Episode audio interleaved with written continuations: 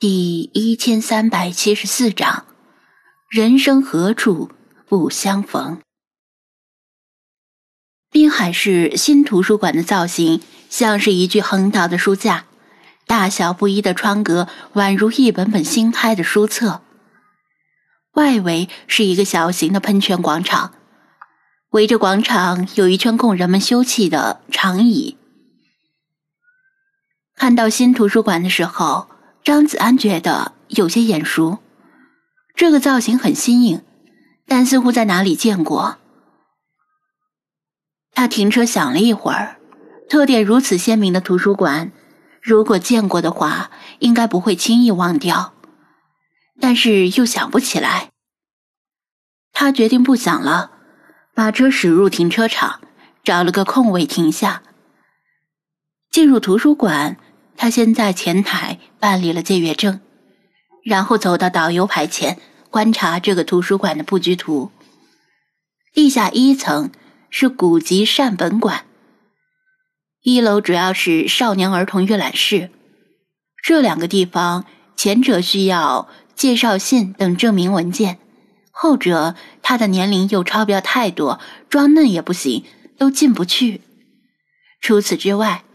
二楼是中文图书区，三楼是外文原版图书和影印书籍为主，四楼是中文期刊文献区，同时也提供微缩文献阅览。五楼是数字化阅读交流区。他今天是来打发时间的，内心深处在独处时总会萌生出违和感与不安，所以。沉下心来学习专业书籍，甚至连大段的文字都不想阅读。思来想去，还是翻阅一下那种全彩印刷的图谱或者图鉴吧，像旅游摄影集或者科普图册，比如《国家地理》《科学史话》《天文航天》《生物科学》之类图文并茂的图书，哪怕仅仅是浏览里面的美图。有些赏心悦目之感，更何况还能学到一些说不定什么时候就能用到的杂学知识。那么，去二楼还是三楼呢？二楼的中文图书阅读起来更方便，但三楼的外文图书在这方面肯定是更强的，而且拥有更好的时效性，能够学到最新的知识。若等一本外文图册，请专业人士翻译成中文，再取得版号出版发行，可能都已经过时了。他正站在导游牌前思索，就听有人说道：“同志，五楼有人捣乱，能不能请你们处理一下？”张子安侧目而视，只见一位七八十岁的老年人站在服务台前，拄着拐杖。头发花白，但是梳理的整齐。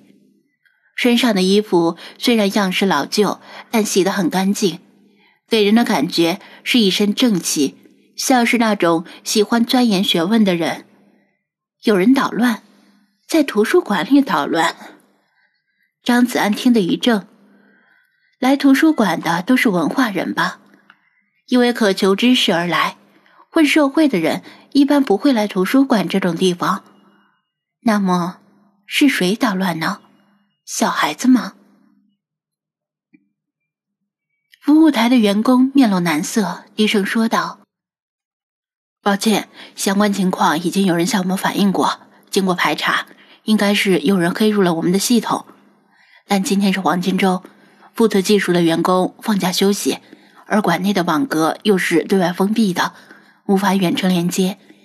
我们已经在想办法了。”请您耐心等待一下。拐拐杖的老爷子显然听不懂什么对外封闭和远程连接之类的用词，但他见员工的道歉态度还算诚恳，也没有过分责难，只是摇头叹息，拄着拐杖，颤巍巍的进入无障碍电梯。居然有人黑入图书馆的网络，闲得蛋疼吗？估计是哪个小屁孩自学网络黑客技术之后，技痒难耐，就拿图书馆的网络练练手。张子安没有太在意，最后还是决定去三楼的外文图书区。除了之前的考虑外，另一个原因就是三楼肯定比二楼人少。既然是读书，肯定是越近越好。上到三楼，果然大部分座位都是空的。但这黄金周来充电的人也不少，老中青都有，还有几个十几岁的小孩子，也抱着厚厚的外文书在啃。只要看到这一幕，心里就油然生出一种一寸光阴一寸金的紧迫感。他决定先选书，再找座位。由于没有特定的目标，他完全是随缘选书，在书架与书海间漫步。笔端满是纸质书籍所特有的清新墨香，走马观花般东挑一本西选一本，腋下夹着好几本图册，不知不觉走到工具书的借阅区。讲道理，工具书完全没有列入他的借阅选项，只是无意间走来的。毕竟徜徉在书架间很容易转晕，手头的书已经够多了。一上午都未必能看完，这就像自助餐一样，总是眼大肚子小，所以他打算去找张桌子坐下。就在他转身的时候，眼角的余光瞥到自己东侧的书架上某一排空了一个位置，就像是那里原来有一本书，但是被人抽走了，所留下的狭窄空隙，或者是。那里有一本无形的书，他也不知道自己为何突然冒出后面这个古怪的念头。可能是因为那里的书被抽走了，但左右两侧的西班牙皇家学院词典和麦克米兰英英词典却没有向中间倾斜，仿佛那里仍然有一本无形的书占据着空位。只是普通人看不见而已。这种天马行空般的荒唐念头显然站不住脚，因为这里的工具书都是又厚又沉的大布头，拥有坚实牢固的封面与封底，在书架上立得很稳。即使旁边的书被抽走了，他们也不一定会倾倒。跟那些薄薄的普通书不同，居然。还真有人借阅这种工具书呀！书架的这一排全是各种英英词典，恐怕只有英文学博士以及以上的学历的读者才会有相关需求。但是，可能是强迫症作祟，如果不验证一下是否有一本无形的书塞在那个空位，他就觉得心里不踏实。验证的方法很简单。只要把手伸到空位里摸一下就行，举手之劳就能够解决强迫症，何乐而不为呢？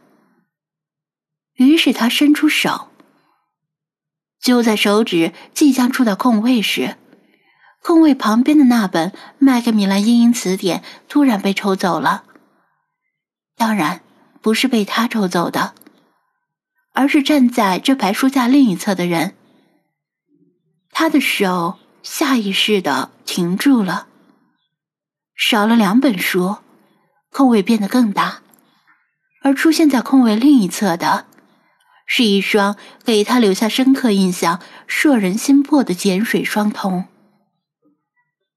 即使只能看到脸的一部分，他也认出来了，而且绝不会认错，是庄小蝶。这么巧。他居然也在图书馆。他隔着书架，从空位中定定的注视着他。